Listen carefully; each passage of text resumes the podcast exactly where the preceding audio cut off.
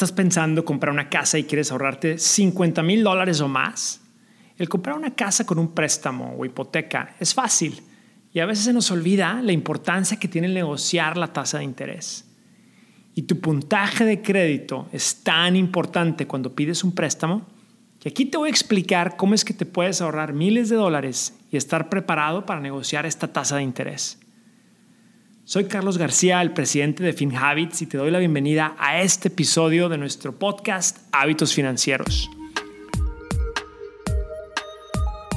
FinHabits presenta Hábitos Financieros.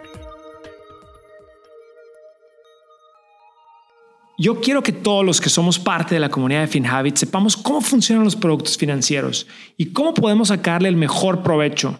Vuélvete experto Suscríbete a nuestros podcasts si no lo has hecho y también síguenos en FinHabits en las redes sociales. Hoy en día tenemos una de las tasas de interés más bajas de la historia. Sí, y muchas personas están aprovechando esta oportunidad única al estar comprando o refinanciando casas. Y quien compre ahora va a pagar mucho menos interés total a largo plazo.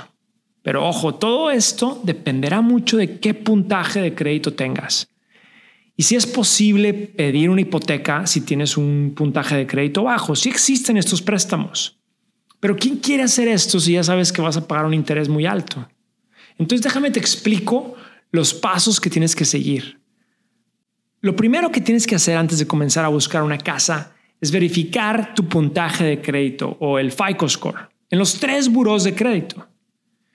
Para los que ni siquiera entienden de qué estoy hablando, el FICO score es el, número que califica tu perfil crediticio y este número varía entre 350 y 850. 850 es el más alto y el mejor FICO score. Y bueno, ¿y por qué es importante esto? Pues los bancos van a usar este puntaje para calcular el riesgo de que tú no les vayas a pagar.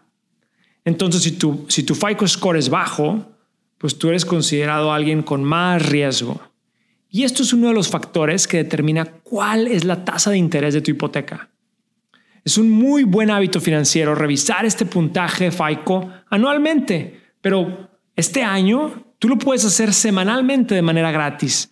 Puedes ir a la página de annualcreditreport.com y tú puedes solicitar tu puntaje semanal.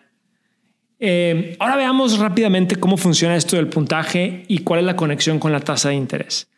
Digamos que tú tienes un puntaje eh, de crédito de 760. Pues está muy bien, es, es muy, muy bueno. Y esto de seguro te va a beneficiar ahora que están las tasas de interés muy bajas y vas a poder sacar un buen préstamo o vas a poder refinanciar tu casa a un préstamo más, con más económico. Pero ¿qué tal si tienes un puntaje de crédito de 680 o uno de 620 o más abajo? Bueno, pues ahí hay que pensarlo porque puedes terminar pagando mucho más en el interés de la hipoteca que lo que cuesta tu casa. El tener crédito bajo te puede costar muchísimo dinero a la larga, no solo en hipoteca, porque te va a dejar con un interés más alto en las tarjetas de crédito, la compra de un carro y cualquier clase de préstamos que pidas un puntaje bajo hasta puede causar que te nieguen ciertas hipotecas y pierdas estas oportunidades. Así que con mucho cuidado. Entonces veamos con números cómo funciona esto. Supongamos que quieres comprar una casa y tu hipoteca es una hipoteca fija a 30 años, con un interés fijo a 30 años y el préstamo es de 200 mil dólares. Bueno, si tú vas al banco y tú tienes un puntaje de crédito de 620, hoy en día ellos te pueden dar un préstamo con una tasa de interés de 4.3%. Esto significa que a la larga de, este, de esta hipoteca tú vas a pagar 155 mil dólares. Casi, casi lo que, lo que es el préstamo de 200 mil. Ahora, vamos a suponer que tú dices, no, no, yo quiero mejorar esto, yo quiero que sea una mejor tasa. Le echas ganas y te preparas y subes tu puntaje de crédito en vez de ahora de estar en 620, lo subes a 680.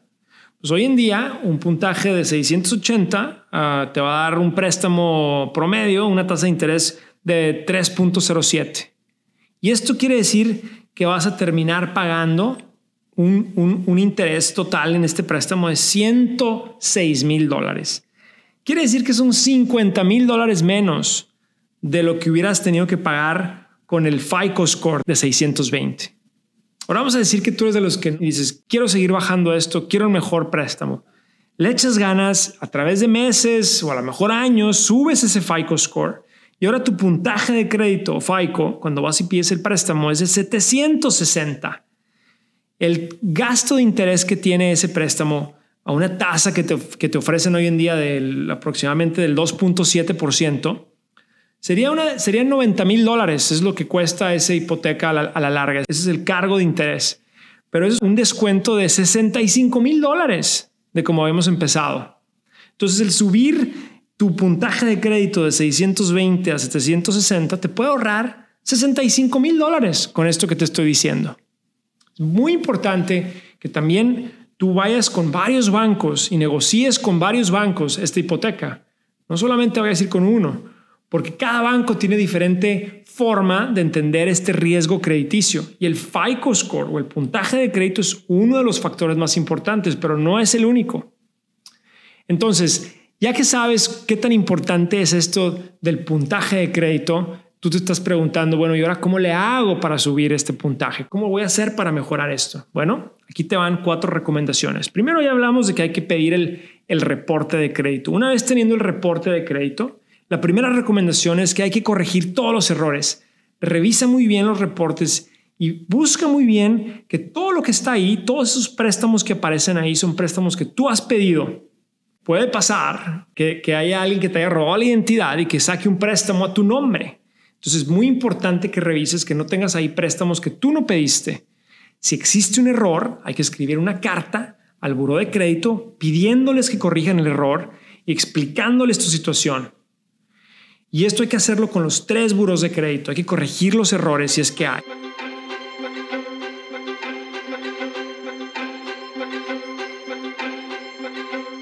Hoy quiero invitarte a que explores en nuestra app de FinHabits un curso que hemos diseñado para personas emprendedoras que tienen un negocio en Estados Unidos y buscan crecer sus ventas anuales.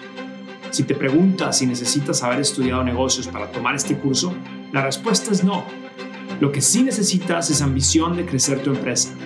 Entra en nuestra app de FinHabits y suscríbete ya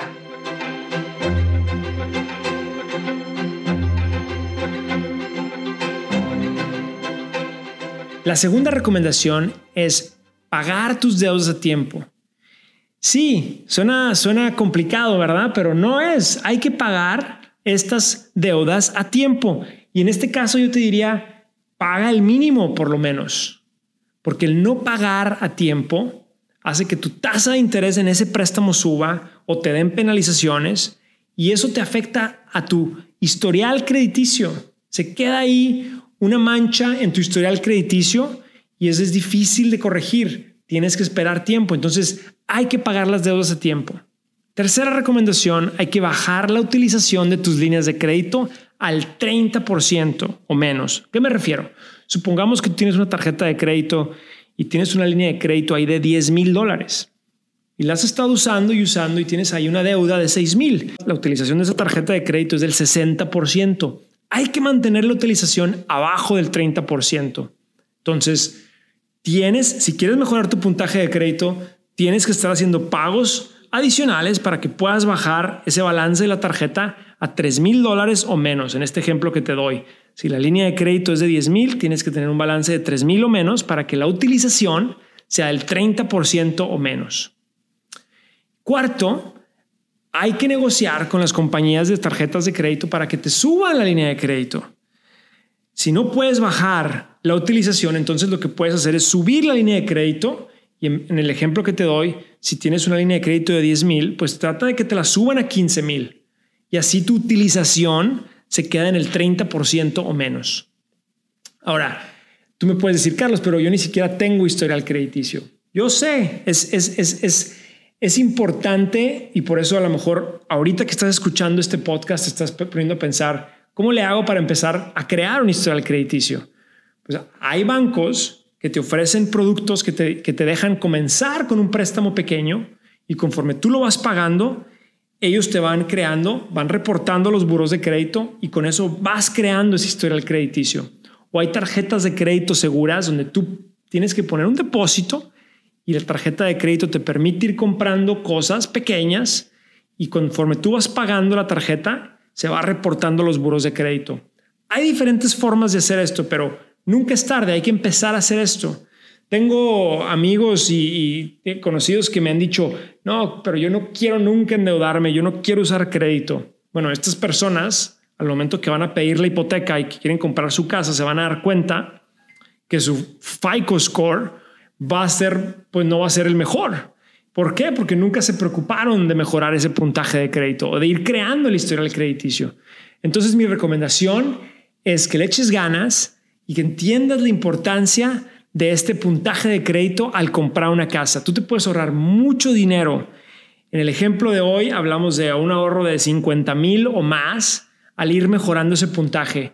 Imagínate a, lo largo de tu vida todo lo que te puedes ahorrar al mantener un puntaje de crédito alto. Si no lo has hecho, recuerda que en el app de FinHabits tenemos los retos de FinHabits y uno de ellos te ayuda a mejorar tu puntaje de crédito en siete días. Tú puedes descargar la app y aunque no tengas cuenta de inversión, puedes usar estos retos FinHabits y te puede ayudar a mejorar tu puntaje de crédito. Gracias por acompañarnos en este episodio de Hábitos Financieros. Soy Carlos García de FinHabits. Este podcast es producido por FinHabits Inc Giovanni Escalera en producción y edición, Adal Gutiérrez en guion. Recuerden que este podcast es para efectos de información y no constituye una solicitud o recomendación para comprar o vender activos. Los servicios de asesoría financiera de FinHabits solamente se proporcionan a los clientes a través de la app o el servicio online. El rendimiento de las inversiones no está garantizado y los resultados pasados no son garantía de resultados futuros.